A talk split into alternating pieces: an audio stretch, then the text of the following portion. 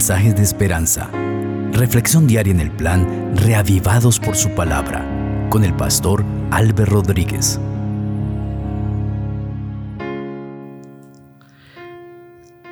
Un saludo cordial y el anhelo que el Señor Jesucristo les acompañe en este nuevo día. Vamos a meditar hoy en el Santo Evangelio según San Juan, el capítulo 8. Oremos para pedir la dirección de nuestro Dios.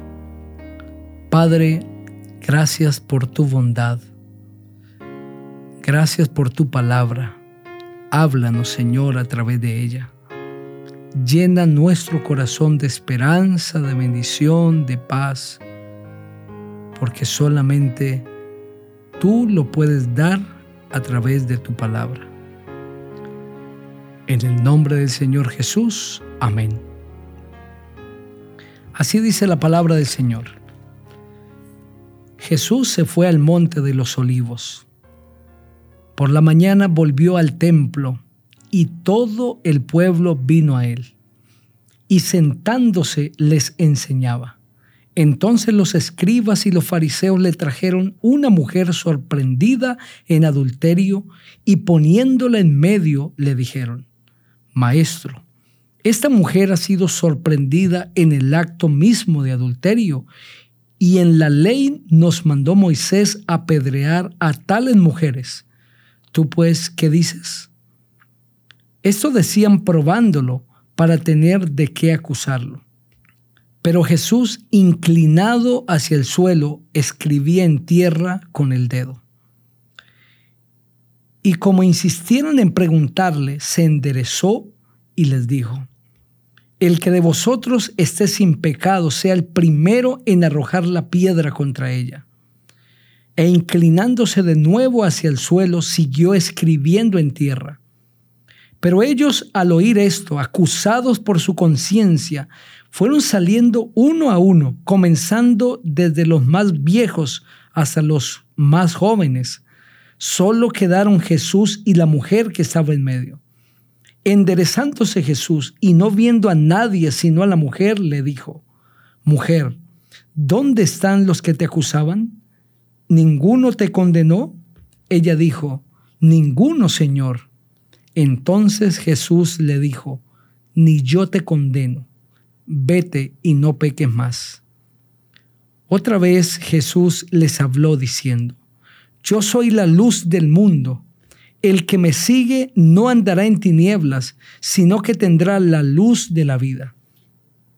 Entonces los fariseos le dijeron, Tú das testimonio acerca de ti mismo, tu testimonio no es válido. Respondiendo Jesús les dijo, Aunque yo doy testimonio acerca de mí mismo, mi testimonio es válido, porque sé de dónde he venido y a dónde voy pero vosotros no sabéis de dónde vengo ni a dónde voy. Vosotros juzgáis según la carne. Yo no juzgo a nadie.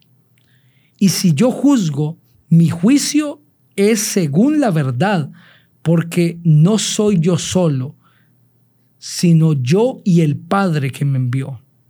Y en vuestra ley está escrito que el testimonio de dos hombres es válido. Yo soy el que doy testimonio de mí mismo. También el Padre que me envió da testimonio de mí. Ellos le dijeron, ¿dónde está tu Padre? Jesús respondió, ni a mí me conocéis, ni a mi Padre.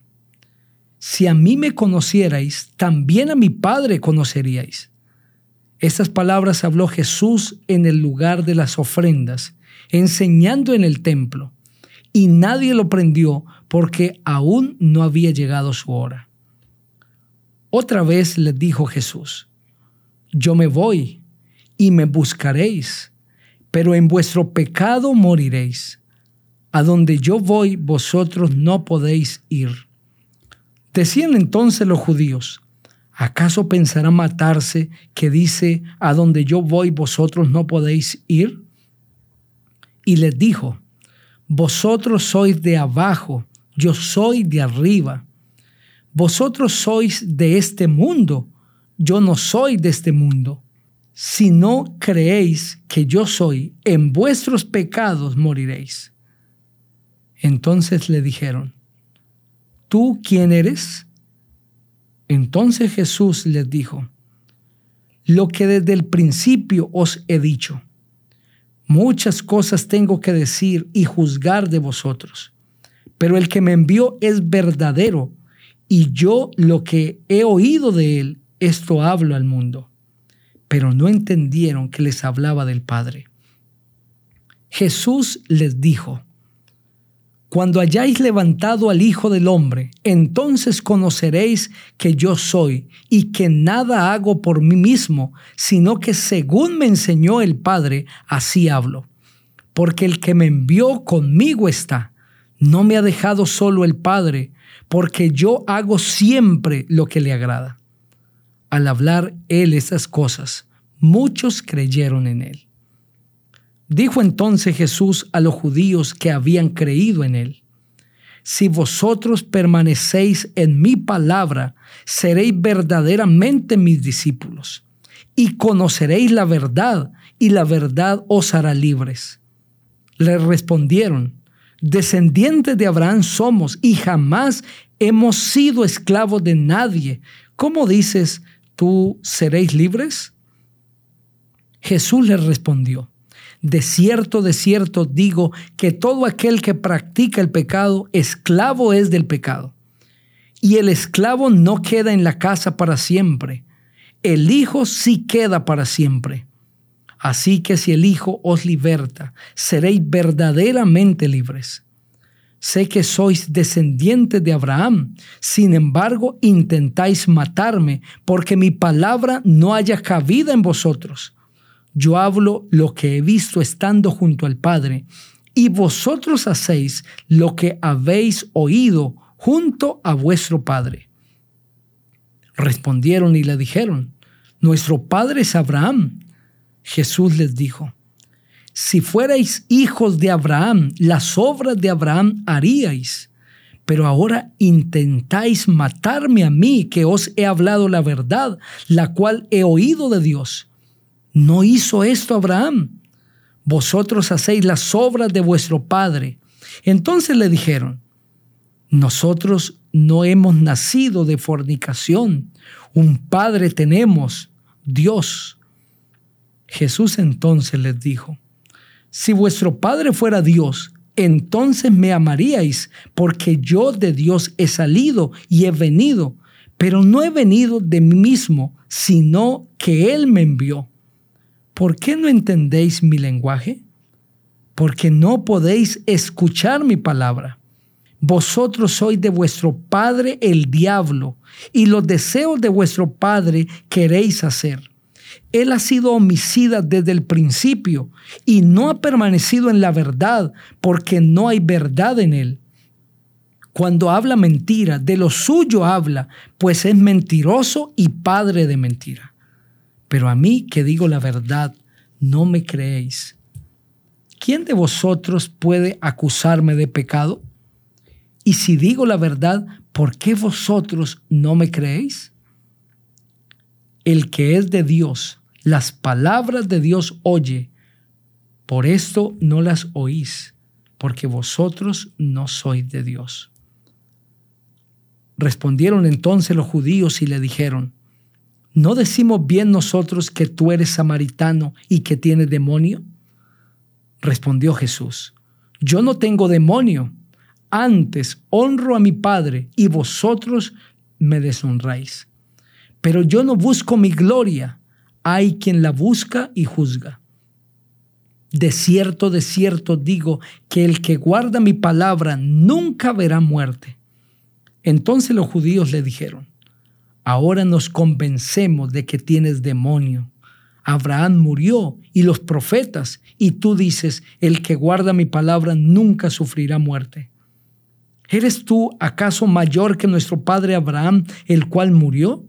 También los profetas murieron. ¿Quién crees que eres? Respondió Jesús. Si yo me glorifico a mí mismo, mi gloria nada es mi Padre es el que me glorifica, el que vosotros decís que es vuestro Dios, vosotros no lo conocéis. Yo sí lo conozco. Y si digo que no lo conozco, sería mentiroso como vosotros. Pero lo conozco y guardo su palabra. Abraham vuestro padre se gozó de que él había de ver mi día y lo vio y se gozó. Entonces le dijeron los judíos, ¿aún no tienes 50 años y has visto a Abraham? Jesús les dijo, de cierto, de cierto digo, antes que Abraham fuera, yo soy. Tomaron entonces piedras para arrojárselas, pero Jesús se escondió y salió del templo y atravesando por medio de ellos se fue. Este precioso capítulo inicia con una maravillosa escena de perdón. Los líderes, escribas y fariseos trajeron a una mujer que había sido sorprendida en adulterio y la pusieron delante de Jesús no porque quisieran tener misericordia de ella, y aún ni siquiera porque quisieran que la ley se cumpliera, sino porque la estaban usando como trampa para el Señor Jesucristo. Ellos querían poner a Jesús en una encrucijada. Si Él les decía que la perdonaran, ellos lo acusarían de ir en contra de la ley de Moisés que indicaba que esa mujer debía ser apedreada. Pero la ley también decía que el hombre con el que ella estaba fornicando debía morir. Sin embargo, aquí solo trajeron a la mujer, porque el hombre era uno de ellos. Pero si Cristo decía que la condenaran, que la ley cayera sobre ella, lo irían a acusar de falta de misericordia y de amor. Y le irían a preguntar, ¿dónde está el amor que tú dices? Querían poner a Jesús en una encrucijada, que no tuviese salida. Pero lo que no esperaban es que Cristo empezaría a escribir en el suelo sus pecados. Ante la acusación y ante la pregunta, Cristo no responde, sino que se inclina en tierra y empieza a escribir. ¿Qué está escribiendo Cristo? Una lista de pecados. ¿Qué pecados? Los que estaban practicando, los hombres que estaban presentes, listos, con las piedras en mano. Estos hombres vieron que su vida estaba al descubierto de Cristo y acusados por su conciencia, empezaron a insistirle a Jesús qué debían hacer. Ellos tenían temor que Cristo les empezase a divulgar públicamente. Ante la insistencia del Señor Jesucristo, se levanta y les dice, si alguno está sin pecado, tire la primera piedra. Si alguno de ustedes no tiene ninguno de esos pecados y no es culpable como esta mujer, tire la primera piedra. Si ellos decían que no eran culpables, temían que el Señor Jesucristo les demostrase que sí. Y decidieron irse antes que sus pecados salieron a la luz pública. Pronto Jesús se quedó solo con la mujer. Y al preguntarle, ¿dónde están los que te acusaban? ¿Ninguno te condenó? La mujer dice, ninguno, Señor. Y ahora Jesús dice algo especial, ni yo te condeno, vete y no peques más. Cristo no vino para condenar al pecador, vino para perdonar al pecador. Y esta mujer es la expresión de la voluntad de Dios de perdonar. No la quiso condenar. Solo había una persona en este lugar que podía condenarla y era Jesús. Pero él no la quiso condenar. La perdonó. Pero ahora le pide algo vete y no peques más. Esta mujer se fue con una vida cambiada y dejó su vida de prostitución. La prostitución de esta mujer había empezado en Betania, donde vivía. Y para que la gente no la juzgara, porque sus hermanos Lázaro y María eran muy conocidos, se fue a Magdala y allí siguió su vida de prostitución. Pero desde ese día su vida cambió. Se convirtió en una seguidora de Cristo. Seguro hoy estoy hablando para alguien que como esta mujer merece la muerte. Ha obrado mal, es culpable. Quizás como esta mujer está tratando de esconderse de sus pecados, le avergüenza lo que ha hecho. No quiere que nadie lo sepa, pero delante de Dios su vida está al descubierto. Teme que Dios le condene. Escucha las palabras del Señor hoy para ti. Ni yo te condeno. Vete y no peques más. Cristo no te condena. Él quiere perdonarte. Hoy Cristo quiere perdonar tu vida, pero debes seguir abandonando el pecado y como esta mujer, buscando a Jesús y caminando con Él.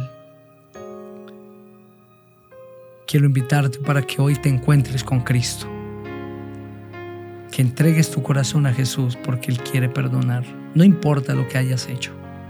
Cristo hoy te quiere dar perdón. Oremos. Padre, muchas gracias por este maravilloso mensaje. Seguro que estoy hablando para alguien que como esta mujer es culpable, pero tú lo quieres perdonar. Habla su corazón para que venga delante de ti confiese su pecado y tú le limpies. Oramos en el nombre maravilloso del Señor Jesucristo. Amén. Que Dios te bendiga.